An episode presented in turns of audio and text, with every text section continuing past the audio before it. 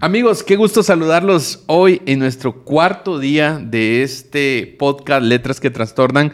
Y hoy estoy con mi querido amigo Carlos. ¿Cómo estás? Calidad, gracias a Dios, aquí contento de estar nuevamente para discutir un tema. Yo creo que nos enriquecemos siempre que nos damos estos tiempos. Sí, es un tiempo bastante eh, bueno, que va a durar 24 minutos, que es el objetivo que, que nosotros tenemos, incluso para los que no pueden ver, pero tenemos un, cronómetro aquí enfrente que nos va marcando eh, que debemos terminar. Porque el punto y el objetivo de, de, estos podcasts es tener uno diario para poder sumar a las oraciones de todas las mañanas que estamos haciendo. Entonces, el objetivo es darle el 10% de nuestro tiempo al Señor. Tanto orando al principio como teniendo un tiempo recibiendo un poco de, de enseñanza, conversaciones que al final pues eh, suman a nuestra vida. De, eso se trata, ¿verdad? En general. Y hoy quiero hablar con vos sobre el tema del, del autor que habla sobre senderos de oración. No sé cómo lo viste. La verdad es que muchas veces nosotros, eh, bueno, me pareció genial porque muchas veces estamos en el cristianismo y pues no sabemos alguna estructura, a veces inclusive eh, no sabemos ni cómo orar. Entonces ahí por el tema se va desarrollando un poco sobre eso y nos va a decir eh, más o menos qué debería tomar en cuenta una persona cuando está orando. ¿Sabes cuál es el punto? Es de que muchas veces eh, no se nos ha enseñado cómo orar, ¿sí? Y creemos que orar solamente es cerrar los ojos y empezar a hablar, ¿sí? Pero si te das cuenta que Jesús mismo le enseña a sus discípulos a orar, ¿sí? Porque ellos se dan cuenta que Jesús constantemente iba y, y, se apartaba a orar y constantemente disfrutaba orar e incluso Jesús viene y les dice a él, a ellos, eh, no pudieron vigilar y orar conmigo, aunque sea una hora, cuando Jesús está en su proceso antes de ser crucificado. Quiere decir de que ellos están en ese proceso de aprender a orar. Eso me dice a mí que no sabemos, o sea, por sí no es algo natural. Orar no es algo que se nos da así como natural, sino es una enseñanza que vamos aprendiendo constantemente. El punto es que no sabemos cómo orar, ¿sí? Y creo que el autor daba pues buenos consejos o tips o como queramos llamarlo para empezar a tener esas oraciones significativas definitivamente que nos puedan llevar por ese proceso. Porque creemos que orar simplemente es tomarnos un tiempo o durar más, ¿verdad? Sí, es que oré 15 eh, minutos, oré 20 minutos. Muchos siempre tienen esa pregunta, ¿cuánto horas? ¿Sí? Así como, ¿cuánto tiempo horas? Porque a veces creemos que el tiempo refleja muchas veces nuestra calidad de oración. Y aunque tal vez sí, pero el punto no es tanto el tiempo, sino definitivamente qué estamos haciendo. Si estamos aprendiendo, si lo estamos haciendo y realmente qué resultados estamos teniendo. Y por ahí en la Biblia hay un pasaje que dice que muchas veces nosotros oramos y pedimos, pero como no pedimos bien, entonces, bueno, como persona, como una persona que se acerca a Dios, a veces eso es, o sea, primero el decir, a la gran este se la pasa 20 minutos orando, de ser mega espiritual o, o no sé, ¿verdad? De tener algo, ¿verdad? En su cabeza que le permite llegar, porque yo veo, decía el autor, ¿verdad? Yo me propuse una meta de alcanzar a mi mamá que oraba mucho y cuando yo dije, puchi, ya llevo una hora seguro, cuando vio tres minutos, vamos, ahí ya no tengo nada más que decir. Entonces, a veces nos pasa, ¿verdad? A veces, eh, vos tocaste algo muy importante, Jesús disfrutaba hablar. ¿Cómo es que en algún momento se vuelve eh, bonito orar? Porque, pero esa, eh, a mí me encanta el libro porque nos saca de, esa, de ese estado como que se nos venía enseñando de tener ese Señor, Dios mío, Padre, a, empezar a crear conversación. Eh, realmente a mí me ayudó mucho, o sea, en lo personal, me ayudó mucho saber que Dios se involucra en mis cosas diarias, eh, en saber que Dios le encanta que yo lo involucre en, conversaciones, de, en mi caso, ¿verdad? A veces durante el Excel ahí que algunos compartirán, ese tiene unos grados de dificultad y a veces en, en frente del Excel digo, Señor, Padre, ayúdame, tú ya me habías dado esta idea, por favor, eh, ayúdame. Y ya ahí estoy orando, ya ahí estoy involucrando a Dios en mi vida, que de verdad, de verdad, hay un momento donde las cosas parecieran difíciles, donde pareciera que no hay una solución. Y cuando uno involucra a Dios en ese, en ese diálogo interno, ¿verdad? Eh, y uno lo, lo lleva a Dios, ahí ya uno está hablando con Dios y ahí es donde yo entendí que lo disfrutamos, porque ya no saqué a pesadez que uno dice, ah, tengo que orar, sino al contrario, tengo uno el deseo de involucrar a Dios, ¿verdad? Y habla sobre el hecho de poder tener senderos, y él habla que sendero es un camino. Exacto. Eh, pues obviamente cuando dices vete por el sendero, es porque existe un camino, ¿sí? Hay algo, un lugar donde podemos ir y seguir, ¿sí? Cuando no hay senderos no se sabe a dónde ir. Normalmente buscamos ese lugar, ese camino, para poder eh, llegar hacia el objetivo que nosotros queremos. Y él dice, nosotros tenemos que crear y encontrar ese sendero que Jesús nos dejó eh, y nos enseñó, cómo llegar a, ese sendero de oración. El punto es de que si nosotros no tenemos un método, una forma de orar, vamos constantemente a terminar en un, repetir. Tal vez no nos... Eh, nosotros no podemos decir, bueno, es que yo repito una oración constantemente la misma como un, rezo, pero a veces nuestras oraciones, y yo lo decía en una oportunidad predicando, nuestras oraciones son muy parecidas a los rezos, ¿sí? Casi siempre pedimos lo mismo. Hola, Señor, buenas noches, ¿cómo estás? Dios te bendiga, ¿todo bien? Aquí estoy, te pido por mi familia, ya, fin, se acabó. Se acabó. Y vuelvo otra vez y vuelvo a lo mismo y vuelvo a lo mismo y mis oraciones se van a impedir en, en lamentarme y no hay como un camino hacia donde sí.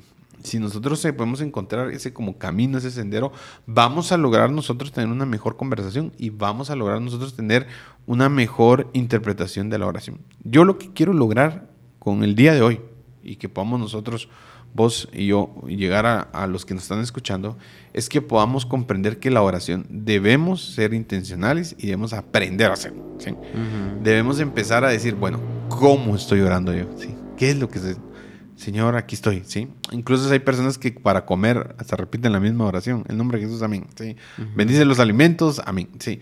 Entonces, ¿qué estamos haciendo? ¿Realmente tenemos un sendero? ¿Tenemos una forma de orar? ¿O simplemente no lo tenemos, verdad? Y fíjate que sí existe. Y a veces ese Señor bendice, bendice los alimentos y fin, es porque no hay algo, no hay un diálogo. Y a mí me encanta el, el libro que nos lleva a la oración del Padre Nuestro, donde ahí existe el punto de partida de cómo eh, uno debe empezar a, hablar con Dios.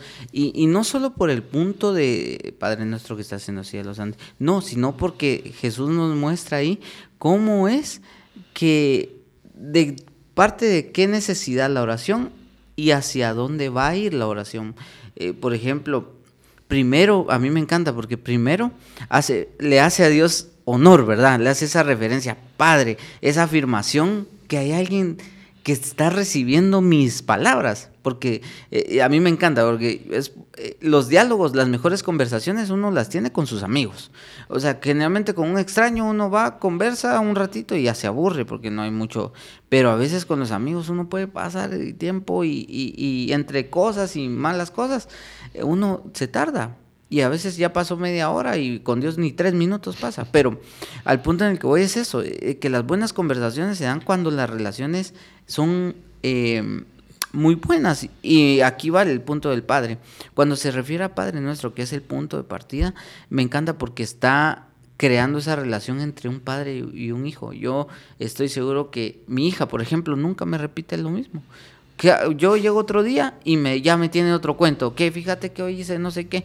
Llego al otro día, ah, fíjate que hoy me pasó tal cosa. Ah, fíjate. Y entonces, como es una conversación de padre e hijo, donde cada, cada, cosa que nos pasa diariamente va a ser expuesta, ¿verdad? Y, y recuérdense que los, los días no son iguales, todos cambian. Siempre hay algo diferente. Me encanta el punto de partida. Y el punto de partida que Jesús hace es el de Padre Nuestro, y hable porque es un punto de tener pertenencia, ¿sí? Es nuestra posición en Cristo. Él nos da el derecho a entrar y amar Padre. Por eso dice Padre nuestro, no está hablando, Jesús nos no enseña como Dios que estás en el cielo, sino dice Padre nuestro, porque nos da el derecho de entrar y hablar con Dios, porque es nuestro Padre. No, no sé si pasa, por ejemplo, yo por naturaleza no soy una persona que converse, soy malo conversando, soy un mal conversador. Eh, pero, por ejemplo, cuando yo conozco a alguien, yo tengo cinco preguntas. son las mis cinco preguntas de, conversación. Llegan a dos inclusive. son las que tengo más, ¿verdad? Que me da por lo menos 15 de 10 a 15 exagerando, dependiendo cómo sea la respuesta. Así como dónde trabajas, dónde estudias, eh, cuáles son tus lugares favoritos, tienes un hobby, te gusta el fútbol, sería la, la vieja la máxima. Si no te gusta, ya, ya fregué, entonces busco algún por otro lado y se acabó, ¿sí? Ya, ya no tengo más que hablar, ¿sí? Eh, son como mis cinco palabras. El punto es de que a veces con Dios, muchas veces tenemos esto porque no tenemos una relación con Él, ¿sí? Pero, por ejemplo, yo con vos puedo hablar horas, a veces minutos. Eh, ¿Por qué? Porque ya tenemos una relación de años, ¿sí? Entonces yo no tengo que llegar así como, mira cómo, cómo vas, qué te gusta. O sea, podemos hablar de muchas cosas, del día a día, del, del por qué está acá, porque hemos tenido antes una relación. Entonces cuando yo vengo y confieso esta posición en Cristo, Padre, como lo que vos decías, es tu hija. Como tu hijo viene o tu hija viene y te pregunta, hola papi, ¿sí? Y empieza a hablar con vos, ya quitaste toda esa entrada de conozcámonos, quién sos vos, o sea, no, vas directo a una relación. Y así empieza la oración, con un Padre nuestro. Y eso es lo que me gusta a mí porque nos da esa como entrada, ¿verdad? Como... Y fíjate que partiendo de eso, realmente es increíble, pero a veces a Dios le encanta que nosotros podamos conversar con Él en esa perspectiva padre-hijo porque nosotros podemos contarle esas cosas íntimas que a veces nadie puede escuchar de nosotros. Y fíjense que hasta eso es difícil a veces poder transmitirlo a Dios porque uno cree que uno no merece ser escuchado porque lo que va a contar al parecer fue un fallo, al parecer es algo que me hace ver lo imperfecto, pero Dios nos conoce de pies a cabeza, o sea, es increíble porque, eh, digamos, en ese ejemplo de padre e hijo, eh, mi hija sabe que yo la conozco, yo, yo sé su vida, o sea, sé lo que está viviendo. Entonces ella no, no toma ni un segundo en darse cuenta que me puede contar. Miren, hoy me, me cuenta a veces eh, fíjate papi que hoy hice esto. Y ella sabe que posiblemente pueda haber una corrección, pero me lo cuenta porque sabe que quiere conversar conmigo, quiere transmitir lo que sintió, el, no tanto la acción, el sentimiento que ella pasó.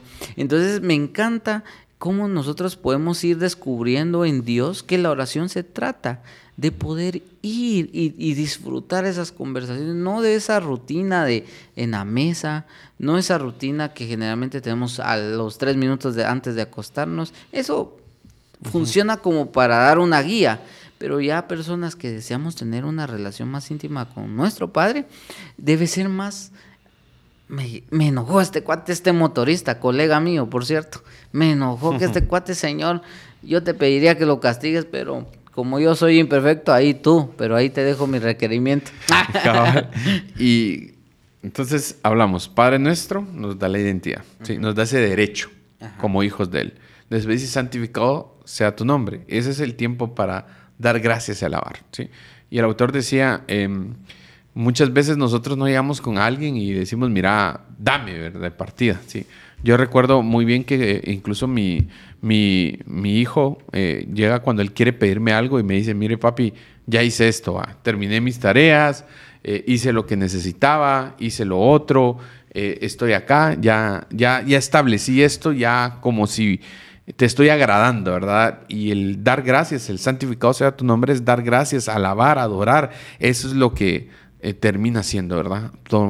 tomándonos un tiempo. Y de ahí dice, venga tu reino. Interceder para que el reino de Dios se establezca en nuestras vidas. Establecer, decirle Señor, mira, venga tu reino, que el reino de Dios venga acá, que el reino se haga acá y de ahí a que se haga tu voluntad en la tierra como en el cielo. ¿Qué es eso? Quiere decir, no se haga mi voluntad, no se haga lo que yo quiero, sino realmente se haga lo que tú quieres porque tú tienes lo mejor para mí.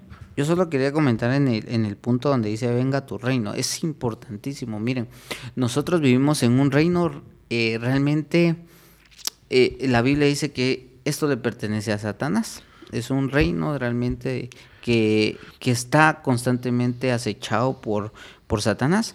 Y de hecho, no sé si alguno lo has, ha tenido, no sé si vos los has tenido, pero esas, esas, esos momentos existenciales, esas, a veces esas dudas muy masacres de Dios, vienen porque vienen de este mundo y nos hacen a veces hasta confundir. Y por eso es tan vital que nuestra oración llame el reino de Dios. ¿Por qué? Porque el reino de Dios nos hace ver dónde pertenecemos.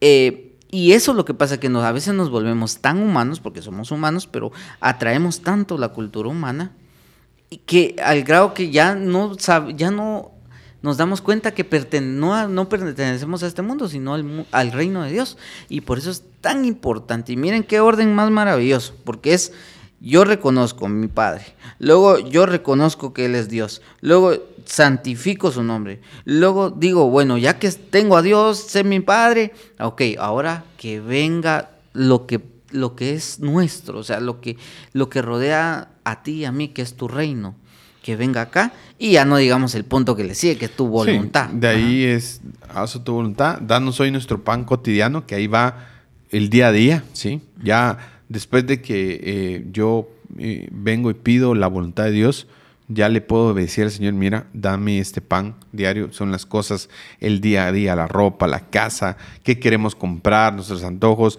ya va por eso. Y de ahí perdona nuestras deudas, que es importante, porque es confesar nuestros pecados, ¿sí? Pedimos al Señor lo que necesitamos y confesamos nuestros pecados. Señor, esto es lo que hay, esto es lo que hay en mi corazón, esto es lo que tengo. De ahí perdónanos como también nosotros perdonamos. Y es momento de perdonar a las personas nuestras ofensas constantemente.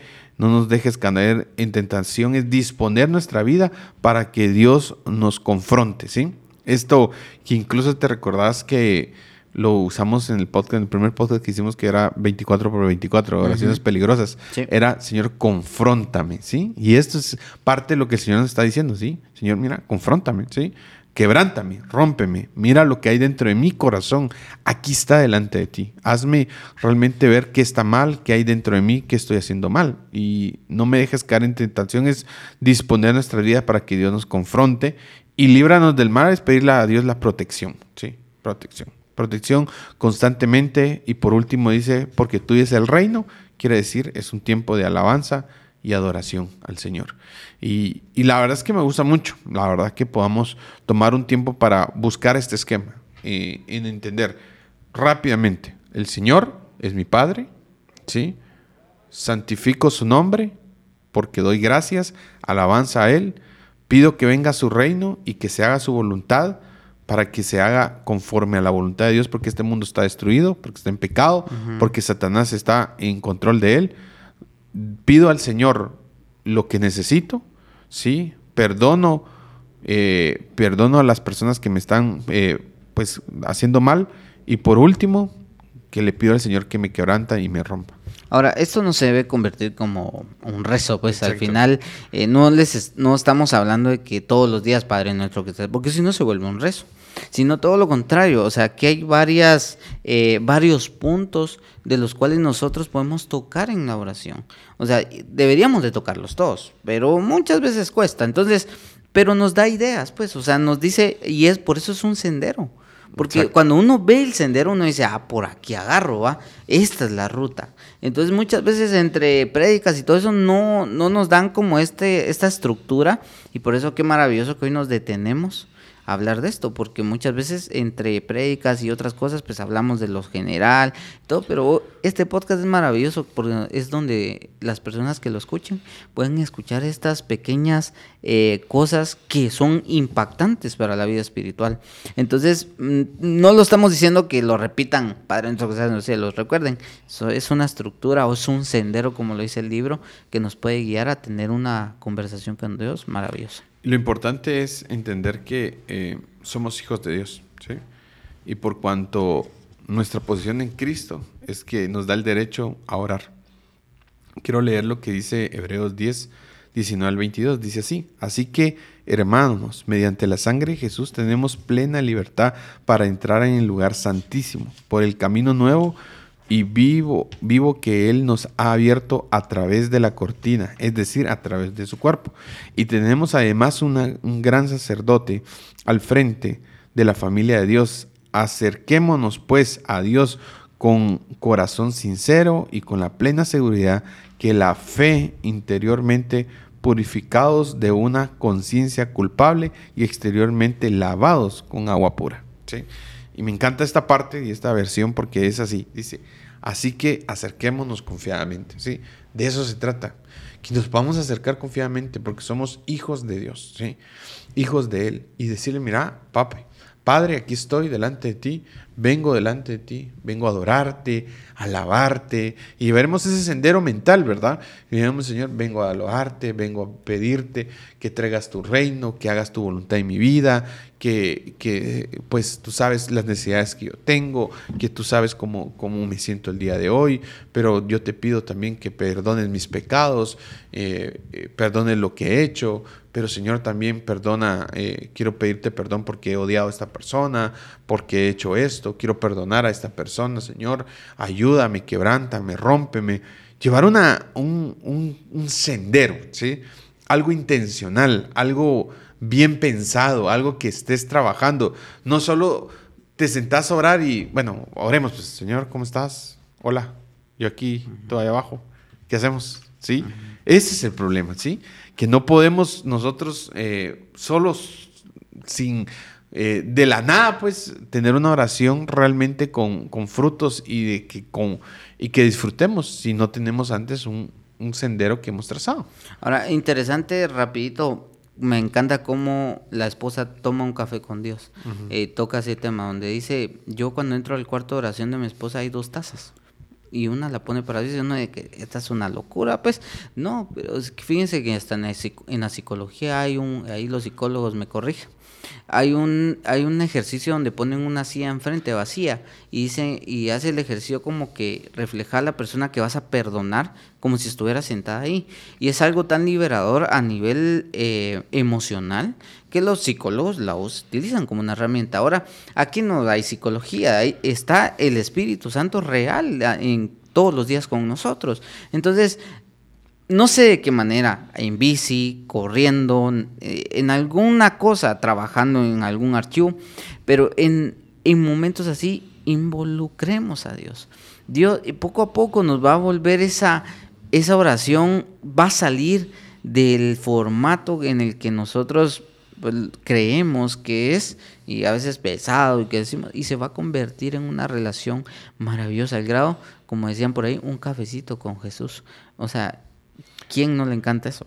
Sí, yo durante mucho tiempo he afinado mi forma de orar. O sea, otra vez, no, no es la línea, ¿verdad? Senderos hay muchos. Sí. Incluso hay un, un, dicho que voy a decir mal, lo más seguro, pero. Segurísimo. dice: todos los caminos llevan a Roma, ¿sí? Algo así, ¿verdad? Yo creo que sí. Palabras más, palabras menos, ¿verdad? Pero eh, a lo que voy es de que hay muchos lugares a llegar, muchas formas en oración para llegar al, a Padre. Pero lo más importante que yo creo que quiero que nos llevemos es, que tengamos un camino, ¿sí? Que tengamos un camino. ¿Cuál es tu camino? Yo siempre lo que hago eh, cuando quiero tener una oración significativa, cuando estudio un versículo, escribo cada cosa que me va enseñando, lo escribo, lo voy escribiendo y después oro conforme a lo que me habló con estos puntos que me ayudan a, mí a tener una oración significativa de parte del Señor. Y digo, pues, si estoy leyendo, por ejemplo, Juan 3:16, porque de tal manera amó Dios al mundo. Entonces yo pongo, Señor, tú me amas, ¿sí? Me amases tanto que viniste a este mundo. Y cuando oro, puedo decirle, Señor, oro y todo. Entonces, amigos, realmente les agradecemos por estar conectados en este episodio de Letras que Trastornan. Lo más importante, es que podamos tener un sendero de oración, ya sea el que hoy podemos plantear, ya sea el que tú tengas. Lo que yo te quiero invitar es que no solo te sientes a balbucear, sino que de verdad lo hagas con intención. Así que gracias, Carlos. Gracias, eh, Julio. Gracias, amigos, por estar conectados. Y recuerden, hay alguien interesado en conversar con ustedes y se llama Jesús. Dios les bendiga. Dios les bendiga.